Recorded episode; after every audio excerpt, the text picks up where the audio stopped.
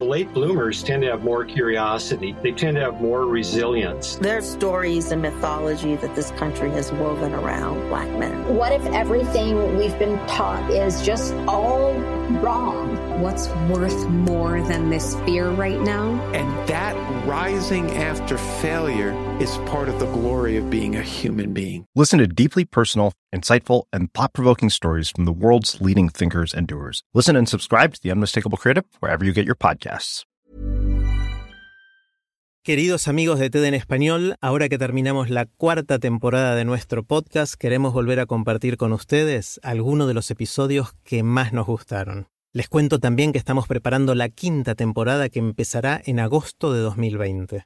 Recuerden que si quieren suscribirse al boletín semanal de ideas en nuestro idioma, ver las charlas de TED en español o seguirnos en las redes sociales, pueden hacerlo en tedenespanol.com.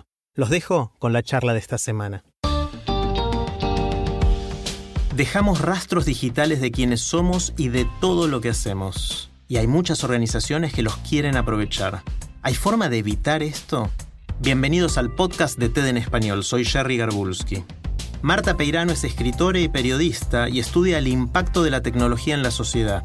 En su charla en TEDx Madrid, nos explica por qué las acciones individuales ya no son suficientes. Ahora son necesarias acciones colectivas para frenar la invasión a nuestra privacidad.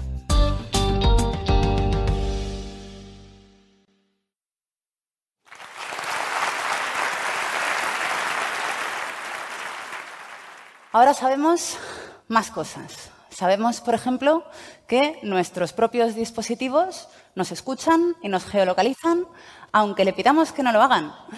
Sabemos que nuestra cara y nuestra voz se utilizan para entrenar algoritmos de reconocimientos biométricos que nos identifican incluso sin nuestro consentimiento y sin que lo sepamos. El gobierno chino utiliza sistemas de reconocimiento facial para controlar a sus propios ciudadanos y para entrenarlos con su famoso sistema de crédito social chino, pero también los utiliza para encontrar a los chinos musulmanes, a los uigures, y meterlos en campos de concentración. El gobierno estadounidense utiliza estos datos para encontrar a eh, inmigrantes y a refugiados y separarlos de sus hijos y encerrarlos en sus propios campos de concentración. En estos cuatro años también hemos aprendido que hay agencias de marketing político que utilizan esos datos para hacer campañas de desinformación que justifican ese tipo de vulneraciones de los derechos humanos. Hay gente que piensa que Internet se ha roto, que la tecnología está acabando con la democracia, que ha sido un, eh, experimento fallido y que hay que volver a empezar. Yo no pienso eso. Yo no creo que se haya roto el proyecto que empezó hace ahora exactamente 50 años, en el que el profesor eh, Leonard Kleinrock conectó un ordenador del tamaño de una lavandería que había en la Universidad de California en Los Ángeles con otro ordenador del tamaño de un rinoceronte que había en el Instituto eh, de Investigación de Stanford, 800 kilómetros más al sur. Tampoco creo que se hayan roto los protocolos que crearon los padres fundadores de Internet, protocolo TCP/IP, que estaba diseñado precisamente para que los gobiernos que estaban eh, pagando las infraestructuras a través de las operadoras que eran públicas, como Telefónica, en aquel momento, pudieran espiar a sus propios ciudadanos. Y creo que la aplicación más popular de la web, es decir, la World Wide Web, que creó Tim Berners-Lee y que abrió con una licencia libre enseguida para que fuera de todos y para todos, tampoco creo que esté rota. Y pienso que no se equivocaba John Perry Barlow cuando, en su declaración de independencia del ciberespacio, le dijo a los gobiernos en Davos, sacad vuestras sucias manos de la red, porque es nuestra. El problema no es la red, pero es algo que le pasa a la red. Y es una especie, yo lo veo como una especie de, como de hongo oportunista, que pilló la red en un momento en el que estaba muy baja de defensas, ¿vale? Y que, como, un poco como los casinos y la heroína, ha ido haciéndose fuerte a lo largo de los últimos años gracias a la precariedad y a las políticas de austeridad. Y está súper bien eh, catalogado. Tiene varios nombres, lo habréis conocido como eh, capitalismo de plataformas, capitalismo de la vigilancia, feudalismo digital. Pues súper fácil de identificar porque siempre opera de la misma manera. Lo que hace es, te ofrece una infraestructura para que tú hagas lo que tú quieras. Pero esa infraestructura son sus servidores, sus data centers, sus algoritmos. Y todos los datos que generas, los que generas tú, los que generan tus clientes, los que generan, yo qué sé, las personas que trabajan con tu eh, servicio, alimentan sus algoritmos predictivos de inteligencia artificial para que ellos te vigilen, te controlen y te manipulen. Y esta lógica, en los últimos años, se ha ido colando en nuestras casas, se ha ido colando en nuestras ciudades, se está colando en nuestra industria, se está colando en nuestras cosechas y se está colando en nuestras escuelas. Y lo que vengo a deciros hoy es que da igual que tiréis el móvil y os vayáis a meditar al monte. No importa, no sirve de nada. No solo porque hay satélites que están eh, equipados con software de reconocimiento facial y os van a reconocer igual. Y lamentablemente ya no basta con que utilicéis criptografía. Esto fue lo que dije hace cuatro años. Usad criptografía. Por favor, seguid usando criptografía, utilizad servicios que no exploten vuestros datos, pero ya no basta con eso. Porque esto ya no es un problema individual. Esto no es como el colesterol, que te comes un aguacate y se te pasa. Esto es un problema colectivo. Un problema colectivo como el cambio climático. Y eso significa que si tú reciclas, si tú eh, eres vegetariano, si no coges el coche, no coges aviones, está muy bien, está muy bien todo eso, pero no te salvas del cambio climático solo haciendo eso. Necesitas acción colectiva. Y no tiene que ser nada particularmente heroico ni particularmente grande.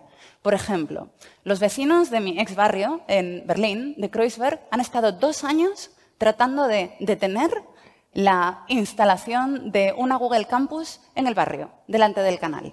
Y lo han conseguido, pero lo importante casi no es eso. Lo importante es que en esos dos años, mientras estaban organizando, han creado una plataforma que ahora mismo está ayudando a todos los negocios del barrio a salirse de las plataformas digitales y utilizar servicios que funcionan en red, que funcionan en comunidad y que benefician no solo a las tiendas, sino también a los vecinos del barrio. En Cataluña hay una plataforma para evitar que los padres firmen permisos para que se usen los productos de Google en las escuelas públicas. Son productos que espían a sus hijos. Eh, de lo local a lo general, ¿no? de lo pequeño a lo grande. No sabemos a dónde puede ir, pero esta plataforma se puede convertir en algo mucho más interesante. Los ciudadanos de Hong Kong están ahora mismo peleando por conservar su democracia. Y en el proceso han aprendido varias cosas. De hecho, están casi reinventando la protesta. Han aprendido a cegar los sistemas de reconocimiento facial con los láser. Y han aprendido a utilizar sus teléfonos para hacer redes instantáneas comunitarias e hiperlocales sin utilizar las antenas que controla el gobierno chino y las bases de datos que controla el gobierno chino. Ese tipo de redes, redes comunitarias, redes hiperlocales, redes ciudadanas, llevan años expandiéndose por Latinoamérica, que es un lugar donde el 60% de la población no tiene acceso a Internet. Y también hay, no sé, actividades como wifi.net en, España, hay eh, New York Mesh en Estados Unidos. Es decir, podéis aprender a crear vuestra propia red común, comunitaria, hiperlocal, en vuestro edificio, en vuestra calle, en, en vuestro barrio, en vuestro pueblo, de lo pequeño a lo grande, para luego conectaros con todas las demás, experimentar con eso. Pero lo que yo he venido a pediros hoy, concretamente, es lo siguiente.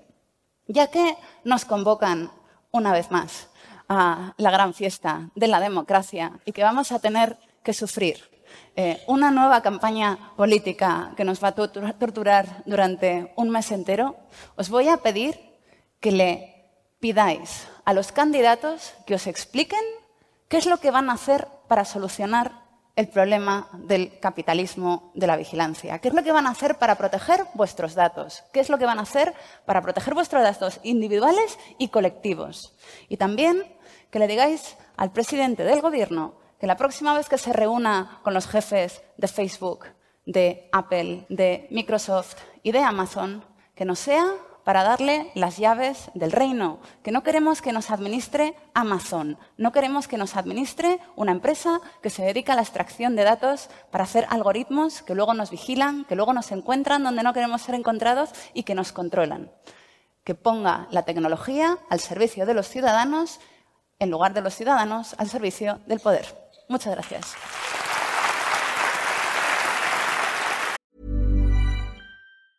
Late bloomers tend to have more curiosity. They tend to have more resilience. There are stories and mythology that this country has woven around black men. What if everything we've been taught is just all wrong? What's worth more than this fear right now? And that rising after failure is part of the glory of being a human being. Listen to deeply personal, insightful, and thought provoking stories from the world's leading thinkers and doers. Listen and subscribe to The Unmistakable Creative wherever you get your podcasts.